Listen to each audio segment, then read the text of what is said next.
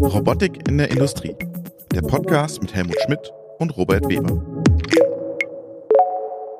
Hallo liebe Zuhörerinnen und Zuhörer, willkommen zu einer neuen Folge von Robotik in der Industrie. Mein Name ist Robert Weber und auf der anderen Seite der Leitung sitzt Helmut Schmidt und auch ich freue mich zu unserer nächsten Sendung mit Ihnen.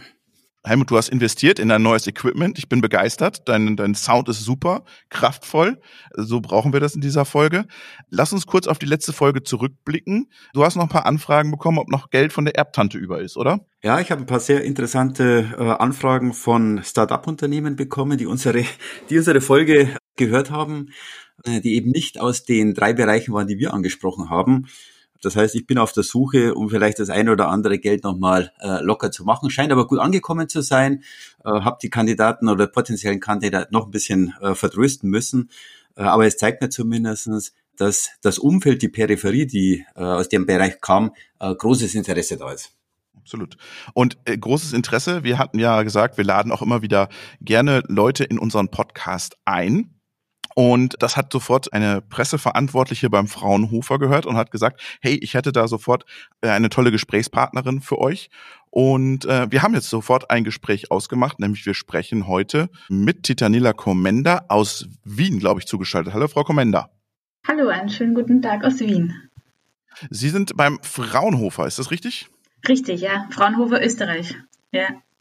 Und Helmut, du, ihr beide kennt euch schon länger, oder? Das ist, das war jetzt nicht für dich jemand ganz Neues. Nein, wir kennen uns. Wir haben äh, gemeinsam mit Universal Robots äh, ja Anfang diesen Jahres äh, schon zwei ähm, virtuelle äh, Messen gemacht, äh, wo wir die Ehre und die Freude hatten, die Titanila Commander als äh, Gesprächspartnerin oder Vortragsreferendarin äh, gewinnen zu können, die auch sehr, sehr positives Feedback erhalten hat. Deswegen von meiner Seite, ich freue mich sehr, dass wir hier nochmal in den Austausch und Dialog gehen können. Herzlich willkommen auch von meiner Seite.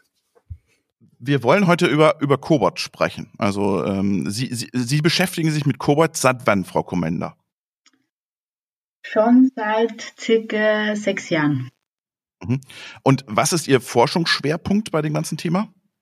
Ähm, es geht um die Mensch-Roboter-Kollaboration. Also wie können Cobots eingesetzt werden, um Menschen in der Produktion zu unterstützen? Also wir sehen den Cobot als Assistenzsystem, als Werkzeug. Mhm. Jetzt haben Sie einen interessanten Beitrag geschrieben, den die Kollegin auch verlinkt hat, packe ich auch nochmal in die Show Notes rein. Da geht es darum, dass es einen Cobot-Führerschein braucht. Oder Sie haben vorgeschlagen, Sie sollten vielleicht an einem Cobot-Führerschein arbeiten. Was meinen Sie mit einem Cobot-Führerschein? Ähm, eine Art Lizenz, die besagt, dass man die Bewegungsmuster von Robotern kennt oder mit ihnen gelernt hat, umzugehen. Mhm. Aber Helmut, hemmt das nicht wieder äh, dann wieder den Einsatz von Cobots, wenn ich jetzt erst nochmal einen Führerschein machen muss? Aus meiner Sicht hat der Führerschein zwei Themen. Er kann, er kann hemmen, äh, er kann allerdings auch Türen öffnen wenn man den Bezug zum, zum normalen Führerschein, wie man ihn aus dem äh, Kfz oder aus dem äh, Motorradbereich kennt, ähm, ist es ja eine Thematik, um den Benutzer zu befähigen. Das heißt, ähm, die Um das sicher zu machen auch. Ja, ja. genau, si sicher zu machen auf der einen Seite, äh, ihm zu befähigen äh, und vielleicht auch, wie heißt das, ab 17 äh, mit, mit, mit dem Fahrer begleitetes auch. Roboter. Begleitetes, be begleitetes Roboter, äh, begleitetes Roboterfahren. Ähm, das heißt, die, die, die Chancen und die Möglichkeiten, die ich bei einem Führerschein sehe, ist, dass man an die große breite Masse kommt dass man das Thema womöglich auf einfache Art und Weise auch in den heranführenden Schulen schon mal ranbringt. Ähm, mehr und mehr Schulen wollen ja in das Thema einsteigen, vielleicht äh, Robotik-Lehrgänge anzubieten, um dann zu sagen, das ist, sagen wir mal, das, das Entree, das Entree-Level. Eine Problematik kann sein, dass die eine oder andere Applikation nicht ganz so einfach ist. Und was ich damit sagen will, ist, ähm, auch wenn ich einen Führerschein habe und Führerscheinanfänger bin und womöglich in einem Maserati oder Porsche stehe und mit 200 über die Autobahn jage, dann sollte ich vielleicht vorher noch einen ADAC-Trainingskurs machen. Das könnte die Gefahr dahinter mhm. sein, äh, jeder zu sagen, okay, äh, ich habe einen Führerschein, ich kann es. Und das Thema Sicherheit ist halt einfach per se wichtig. Da müsste man eine gute Kombination finden. Frau Komender, Sie fordern das ja nicht ohne Grund. Wird uns das ausbremsen bei der Verbreitung von Cobots in, in kleinen mittelständischen Unternehmen oder glauben Sie, dass das so, wie der Helmut sagt, durchaus auch eine Breitenwirkung entfalten kann? Ja, ich denke, es ist in erster Linie wichtig, eine Art Bewusstsein zu schaffen. Also was, was kann ein Cobot und wozu kann ich ihn einsetzen? Denn aus meiner Sicht sind teilweise Überlegungen zur, zur Absicherung eines Cobots, die gehen schon fast ins Lächerliche, wenn man bedenkt oder wenn man den Vergleich hat. Es gibt ja viel gefährlichere Maschinen oder Fahrzeuge, mit denen wir im Alltag agieren, wie zum Beispiel ein Zug. Der brettert mit 100 kmh an einer U-Bahn-Station vorbei und wir sind auch nur getrennt durch eine gelbe Linie. Das heißt, da gibt es keine, keine physische Absicherung eigentlich vom Zug, sondern da haben wir auch gelernt, mit diesem Fahrzeug umzugehen. Und dann gibt es aber Cobots auf der anderen Seite, die vielleicht 25 Kilo haben und mit 10 Zentimeter pro Sekunde verfahren. Und da braucht es aber unglaubliche Absicherungen.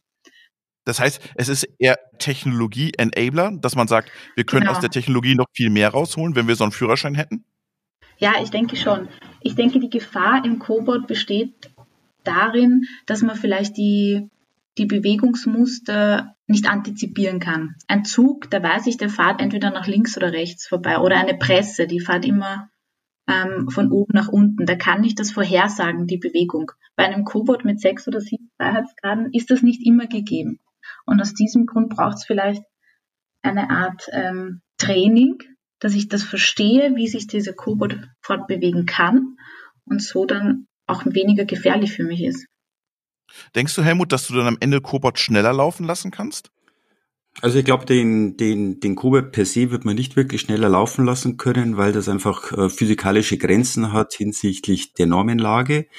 Äh, es könnte aber, und da bin ich bei der Frau Komender, es könnte natürlich die, die Einschätzung und damit den, den, den Zugang etwas, äh, et, etwas erleichtern. Denn ich sage auch immer, äh, stellen Sie sich vor, äh, das Zugbeispiel ist ein, ein, ein, ein sehr prägnantes, ich nehme immer ein anderes. Stellen Sie sich vor, Sie gehen in den Baumarkt, nehmen einen Nagel und einen Hammer ähm, und lesen davor nicht 25 Seiten Bedienungsanleitung, um ein Bild zu Hause aufzuhängen. Mhm. Ähm, was mache ich mit dem Cobot? Äh, ich habe eine Schutzbrille, ähm, ich, ich habe wahrscheinlich noch einen, einen Helm, einen Gürtel und einen Hosenträger. Also fünffache Absicherung für etwas, äh, dass ich womöglich eine Pick and Place ab äh, habe von, von A nach, nach, nach B zu, nach B zu fahren. Das kommt aber teilweise auch, weil es heißt, der Cobot per se ist einfach. Aber es geht ja gar nicht um den Cobot, es geht um das End-of-Arm-Tool, es geht um die Geschwindigkeiten.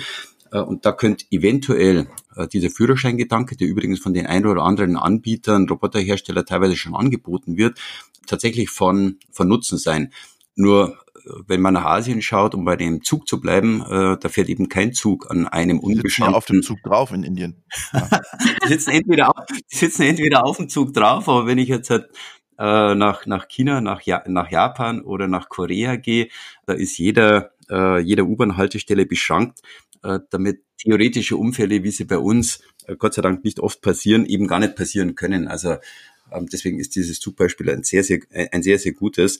Ähm, aber ich denke, wir müssen einfach die Hürden generell runterbekommen und wenn wir das mit einem Führerschein hinkriegen, noch dazu bei der Heranführung, äh, würde ich das sehr, sehr, sehr, sehr gut sehen. Nur das Thema äh, Sicherheit darf man halt nicht ganz außen, außer Acht lassen, denn die Cobots leben davon, dass sie einfach sind äh, und dass hoffentlich nichts passiert und dass wirklich die Mensch-Roboter-Interaktion stattfinden kann und man wirklich Schulter an Schulter miteinander arbeitet. Das ist ja eigentlich das Skalierungsmodell ähm, und darf, darf man halt dann nicht leichtfertig werden. Mhm. Wie ist denn die Normenlage, Frau Kommender? Der, der Helmut hat es gerade angesprochen. Gibt es für Cobots ja Normen und Sicherheitsnormen oder woran orientieren die sich? Also aktuell gibt es einerseits die Maschinenrichtlinie, an die wir mhm. gebunden sind. Genau. Auf der anderen Seite gibt es die technische Spezifikation. Also es ist noch keine Norm. Die ISO TS 1566 wird aber jetzt in der Norm 10218 für Industrieroboter integriert werden in den nächsten Monaten. Ähm, das heißt, dort sind eigentlich nur Gestaltungsrichtlinien beziehungsweise die biomechanischen Grenzwerte, die im Fall einer Kollision einzuhalten sind, angegeben pro Körperregion. Das heißt, dort, wo der Cobot mit einer Körperregion kollidiert, da gibt es dann Grenzwerte für einen, für den, für den Stoß und mhm. für das Quetschen. Okay, aber es gibt, was ist die Orientierung? Also daran orientieren wir uns. Das heißt, ähm, es werden dann, wenn eine Applikation programmiert ist, dann an potenziellen Gefahrenstellen äh, Messungen gemacht, also Kraft- und Druckmessungen. Und äh, man stellt dann die Geschwindigkeit im allereinfachsten Fall so ein, dass sie unter die Grenzwerte fallen.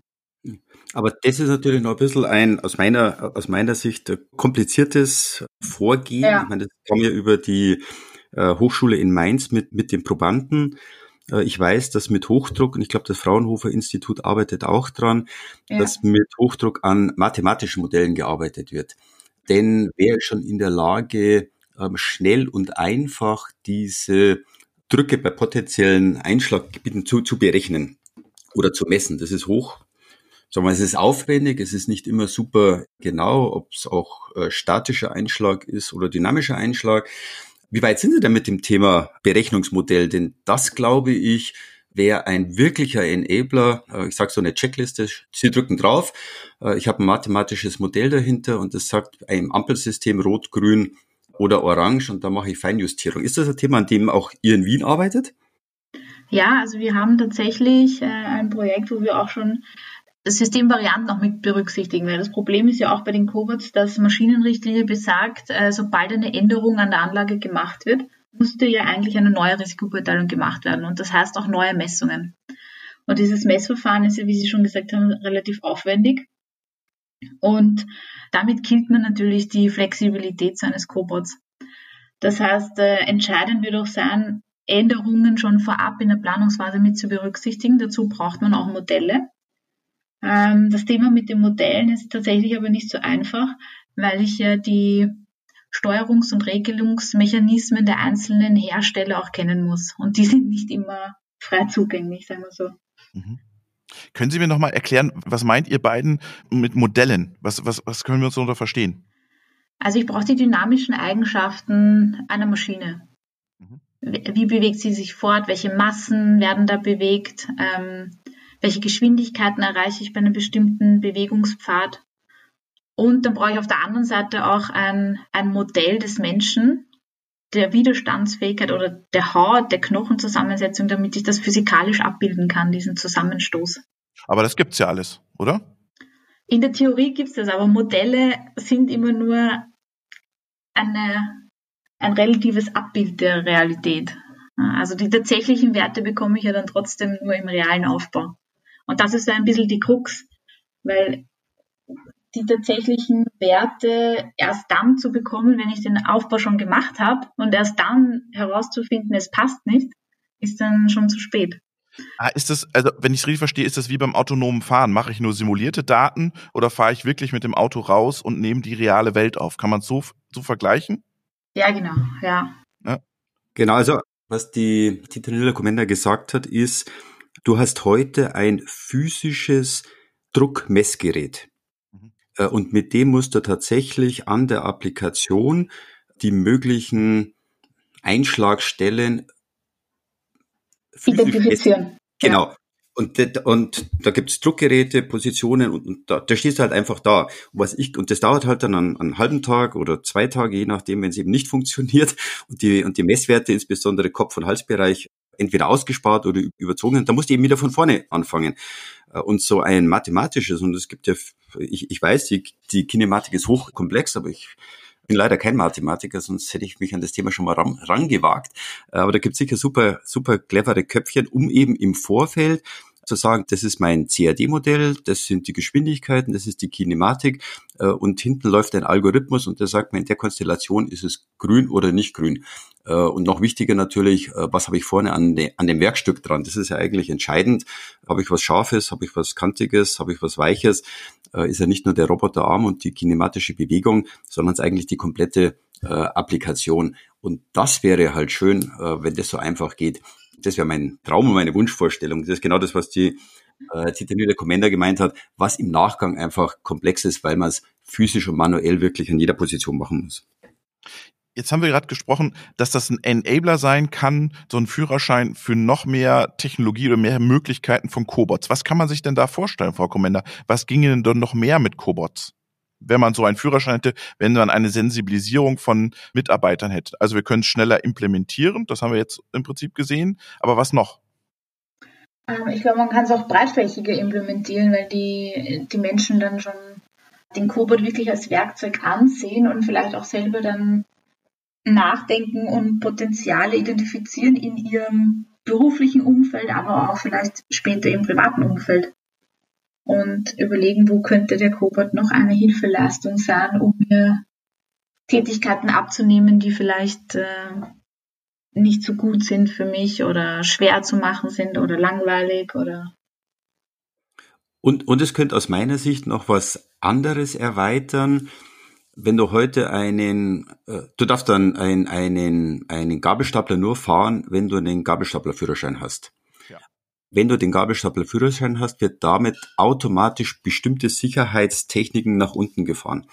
Äh, und was ähnliches könnte es sein, äh, oder könnte ich mir vorstellen, wenn ich einen äh, Roboterführerschein habe ähm, und sage, okay, ich habe einen Roboterführerschein, dass dadurch womöglich auch die ein oder anderen Sicherheitsanforderungen und Aspekte, die eine Applikation für den Anwender schwierig und kompliziert macht, nach unten gefahren wird, weil der Anwender sich möglichen äh, Gefahren bewusst ist.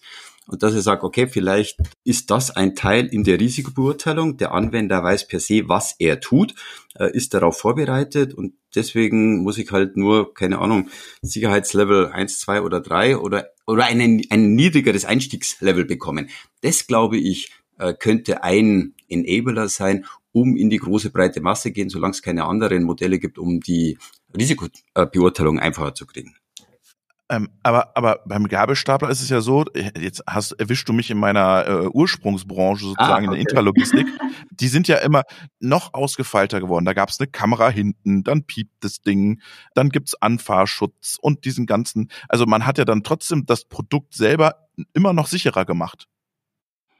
Das ist eine gute Frage. Ja, man hat das, das Produkt natürlich immer sicherer gemacht, ist mittlerweile natürlich auch, vielleicht ist das der Hintergrund, äh, einen großen Schritt weiter hinsichtlich HEV oder Gabelstapler auf als mobile. Genau, du hast ja auch überall Kameras und sowas, ja. Genau. Und dann wird aber der Lenker mehr oder weniger ersetzt oder vielleicht war der, der Führerschein nicht, äh, nicht aussagefähig genug. Das wollen wir natürlich mit, mit, mit dem Roboter nicht, nicht haben, ähm, dass man trotz Führerschein die, die Komplexität ähm, noch erhöht. Also das wäre kontraproduktiv. Mhm. Ähm, wenn man über so einen Führerschein spricht, dann spricht man ja auch dann über die BG, Berufsgenossenschaften und so. Wer soll sowas am Ende zertifizieren, Frau Kommende? Haben Sie da schon eine Idee? Ja, das ist eine gute Frage. Also tatsächlich arbeiten wir gerade an einem Projekt, das sich genau mit der Fragestellung beschäftigt. Wir sind noch zu keinem Ergebnis gekommen. Also es ist ein Absprechen mit verschiedenen Stakeholdern, sowohl mit den Besuchern als auch also Besuchern auf Messen, weil wir da auch öffentliche Bereiche uns anschauen. Aber tatsächlich ist es schwierig, ob jetzt der Maschinenhersteller oder der Inverkehrbringer schuld ist oder die Person, die die Maschine bedient oder wirklich eine externe Zertifizierungsstelle. Ich weiß es ehrlich gesagt nicht. Vielleicht wird es auch eine Kombination aus weil, weil so ein, ein Führerschein muss ja im Prinzip, also der, ich muss einen Volkswagen fahren können, einen Toyota und ich muss einen Ford fahren können. Äh, und der Helmut hat ja gerade schon gesagt, äh, wir haben dann unterschiedlichste Anbieter, die auch vielleicht ganz unterschiedliche Programmieroberflächen haben, wie auch immer. Ähm, das wird ja ziemlich komplex für so einen Führerschein. Oder er wird so mini, dass er keine, keine, keinen Wert mehr hat. Ja, also äh, wenn, man einen Pro Roboter programmieren kann, dann kann man alle programmieren. Das sage ich immer. Das ist ziemlich ähnlich. Also die Aufbaustufen oder die, die Grundstruktur seines Roboterprogramms ist ähnlich. Da ist eher nicht die Schwierigkeit. Ich glaube eher, wie gesagt, dass man, dass man sagt, wer trägt jetzt letztendlich dann die Verantwortung, wenn etwas passiert. Also vielleicht braucht es da auch andere Gesetzmäßigkeiten noch oder andere Gesetze, die dann besagen, ähm, als Führerscheininhaber hat man die und die Rechte und Pflichten. Und wenn man die nicht einhält, dann, dann trägt man mit Verantwortung. Ich finde das ganz spannend, Helmut, weil in, in Würzburg gibt es einen Lehrstuhl für Robotikrecht. Die mhm. befassen sich genau mit diesem Thema. Wer ist am Ende verantwortlich? Der Roboter als, äh, als juristisches Objekt oder der Bediener oder der Betriebnehmer? Und da gibt es extrem viele Diskussionen um das Thema. Wie war das bei dir im Alltag, wenn du in die Firma gehst äh, oder zum Kunden gehst? Gehen die davon aus, dass du dafür verantwortlich bist oder dass sie verantwortlich sind? Wie waren da so die, die Stimmungen? Ja, also heute ist ja das relativ eindeutig geregelt mit der Zertifizierung, ist der Maschinenbetreiber in der, äh, in der Verantwortung. Äh, das könnte man tatsächlich über einen Führerschein, wenn man über Führerscheinklassen redet, wie beim Fahren auch, Pkw vergleichbar zu Cobots, Lkw vielleicht zu schweren Industrierobotern, dann übergeht die Verantwortung und da begibt man sich eben rechtlich in eine Grauzone an den Benutzer. Äh, aber das Interessante könnte natürlich sein, oder Du hast gefragt, wer soll es machen, die BG oder andere? Äh, die BG wird das gar nicht machen können, weil die Manpower-mäßig das Bottleneck äh, wird. Eben, ja. äh, denn die Zielsetzung für so einen Führerschein, und ich finde das eine super faszinierende Idee, ist ja, dass wir in die große breite Masse gehen. Äh, und große breite Masse wären heute, äh, ich fahre zum TÜV oder DEKRA oder Technisches Institut, die an allen, an möglichen Ecken stehen. Das könnte ein, ein, ein theoretischer Ansatzpunkt sein, äh, um einfach in die Breite und um die Masse gehen, die sich auch mit Technologie auskennen, die natürlich auch im Bereich der Zertifizierungen und Risikoanalysen zu Hause sind. Ähm, ich denke, man muss es einfach breiter gestalten, aber man muss natürlich auch die rechtliche Einstiegshürde nehmen. Äh, und da tut man sich heute noch ein bisschen, äh, ein bisschen schwer. Und genau was die Tite Nülle Commander gesagt hat, kannst einen Roboter programmieren, kannst eventuell oder vielleicht einen anderen, aber ich glaube, die Zukunft wird eher dahingehend sein, dass es übergeordnete Programmierplattformen gibt ähm, und ich über diese äh, Programmierplattform dann tatsächlich Roboter A bis Z übergeordnet programmieren kann. Da arbeiten ja viele tolle Unternehmen dran um dann tatsächlich noch flexibler zu werden und dieses Ease of Use noch weiter zu transportieren. Da bin ich sicher, das wird äh, noch deutlich einfacher werden. Frau Commander, wie ist denn der Zeithorizont in Ihrem Forschungsprojekt? Was, was nehmen Sie sich vor und was soll am Ende da rauskommen?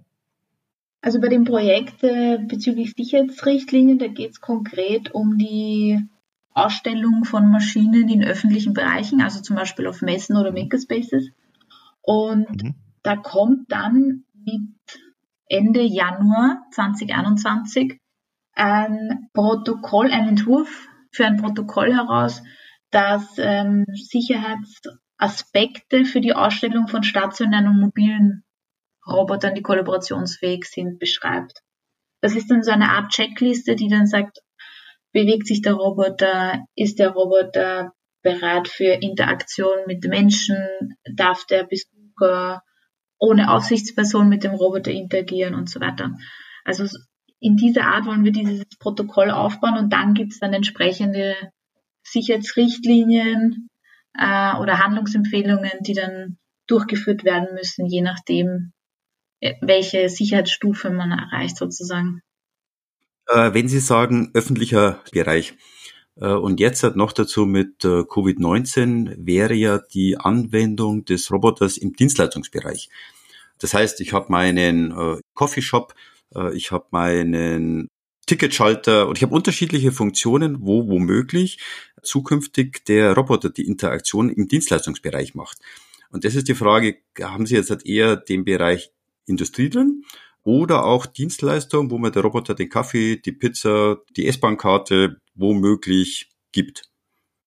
Ah, wir fokussieren uns jetzt, jetzt in dem Projekt nur mal auf Industrie. Also wirklich äh, ein Maschinenhersteller präsentiert eine Maschine, die ist unter Umständen noch unvollständig, weil sie noch in Entwicklung ist. Also es ist ein Prototyp, ein Demonstrator hat unter Umständen noch gar keine CE-Kennzeichnung. Das heißt, ähm, der Geschäftsführer haftet sozusagen noch nicht im Schadensfall, weil es noch unvollständig ist. Und da ist ja aus meiner Sicht noch ein Graubereich, wer dann wirklich die Haftung übernimmt im Schadensfall. Okay. Das heißt, das ist jetzt mal der erste Anwendungsfall, aber das, das andere privaten Bereich sozusagen, das ist dann sicherlich der nächste Schritt, ja, der zu lösen ist. Also ich fasse nochmal zusammen. Es geht darum, nicht Technologie zu begrenzen, sondern eher die Möglichkeiten noch zu erweitern, dass man noch mehr rausholt. Und im Moment sind wir an einem Punkt, wo es zwar eine Maschinenrichtlinie gibt und es gibt, äh, es gibt aber keine konkrete Norm. Oder, Frau Kommende, das ist so zusammengefasst zu dem ganzen Thema? Also zu Cobots an sich, äh, es gibt nur die Norm für Industrieroboter. Ja. Und für die Cobots gibt es bis jetzt nur die technische Spezifikation, ja. Und warum hat man da nie was gemacht? Das würde mich noch interessieren. Weil man gedacht hat, braucht man nicht oder? Äh, oh, oh doch, da, sie arbeiten die ganze Zeit dran und wie gesagt, in den nächsten Monaten diese Spezifikation in die Norm integriert. Aber da waren einfach noch viele Absprachen notwendig, äh, wie jetzt diese Grenzwerte auch wirklich beurteilt werden. Sind die jetzt realistisch, ja oder nein? Wird das von der Industrie angenommen, ja oder nein? Oder schränkt das eher ein? Also das waren schon durchaus Diskussionspunkte, die damit berücksichtigt worden sind. Aber ich glaube, es ist auch schwer, irgendwas anderes jetzt oder andere Modelle zu entwickeln. Das ist jetzt mal da, mit denen haben wir jetzt gearbeitet, mit dem kennen wir uns jetzt aus und es hat einen gewissen Sicherheitsaspekt gebracht. Vor, vor allem, Robert, vielleicht ganz kurz als, als Ergänzung, die Problematik mit einer Norm ist, die ist per se veraltet.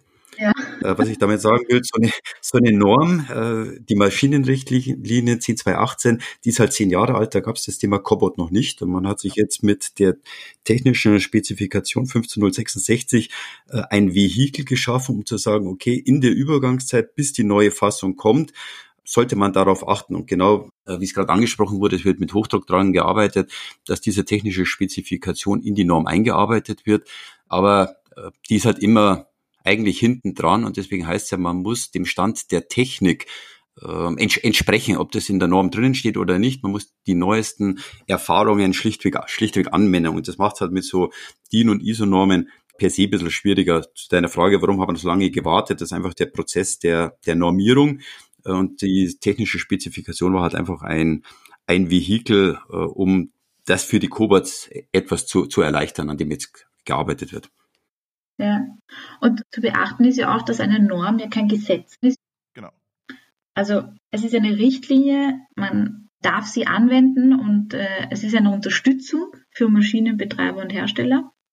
Aber man, man muss sich nicht dran halten. Aber man muss die Personensicherheit gewährleisten, wie auch immer man das dann macht. Mhm.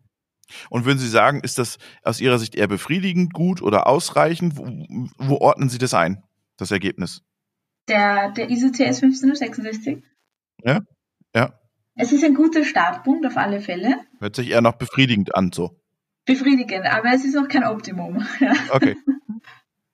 Okay, vielen, vielen Dank, Frau Komenda. Schöne Grüße nach Wien und danke, dass Sie in unserem Podcast waren. Vielen Dank auch von meiner Seite. Und auch von mir hat wieder Spaß gemacht. Dankeschön. So, Helmut, das war eine spannende Diskussion mit der Frau äh, Komenda zu dem ganzen Thema Sicherheit und äh, Enabler und Führerschein für Robotik. Ähm, wir kommen in unsere Rubrik Ruhemodus. Was hast du mitgebracht für den Ruhemodus? Ich habe für den äh, Ruhemodus zwei Themen mitgebracht. Äh, zwei sofort. Zwei, zwei, inter zwei interessante, zwei inter aus meiner Sicht interessante Themen. Jeder redet ja heute über Covid-19 und die ja. Industrie geht schlecht und alles, alles ist, ähm, wird immer schwieriger.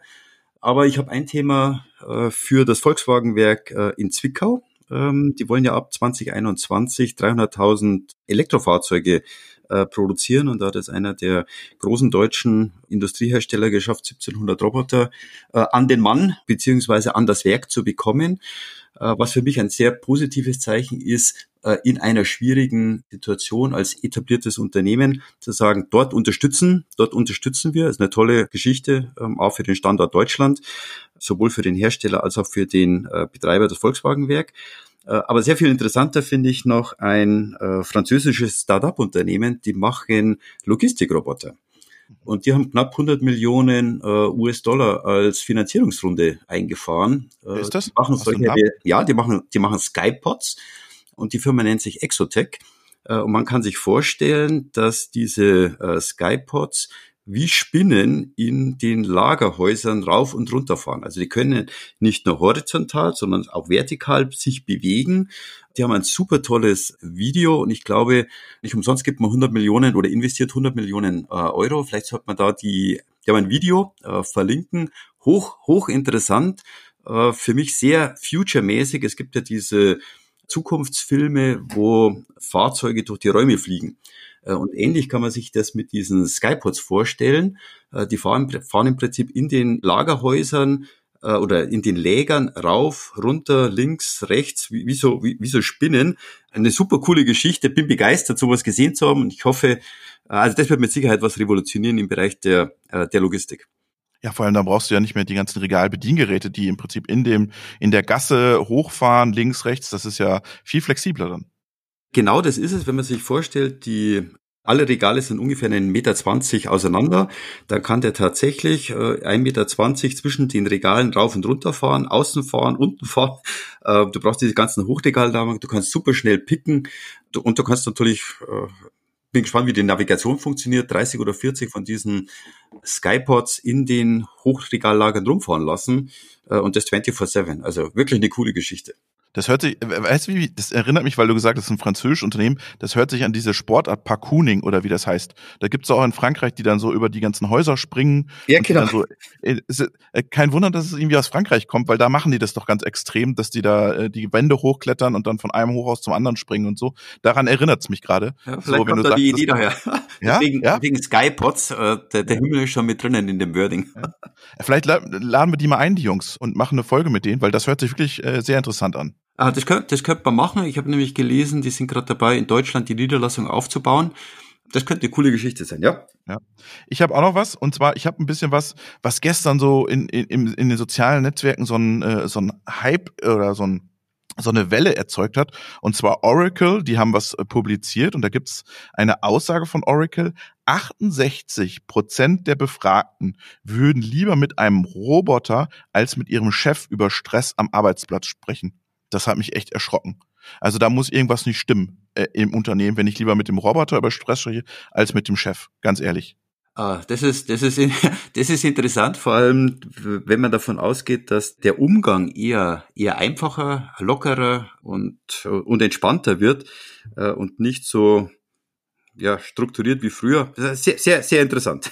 Ja, hat mich wirklich schockiert. Ja. Also die Kommentare waren dann auch so, euer Problem liegt nicht äh, an den Robotern, sondern eher bei den Chefs oder so. Also War mit Sicherheit, das, ja. Ja, also das war schon wirklich erschreckend. So, Helmut, wir sind schon wieder am Ende angelangt. Es war wieder eine spannende Folge. Wir halten uns die Franzosen warm. Ich glaube, da ne, gehe ich jetzt sofort nach der Folge, nach der Aufzeichnung hinterher. Ich wünsche dir alles Gute. Wer Fragen hat oder Kritik hat, der schreibt uns einfach eine E-Mail an robert.robotikpodcast.de oder an helmut.robotikpodcast.de. Ich freue mich schon wieder auf die nächste Woche, Helmut. Super, ich freue mich und danke fürs Zuhören und nochmal herzliche Dankeschön auch äh, an unsere Mitstreiterin Titanila Komenda. Vielen Dank, bis dann. Danke, Tschüss. ciao.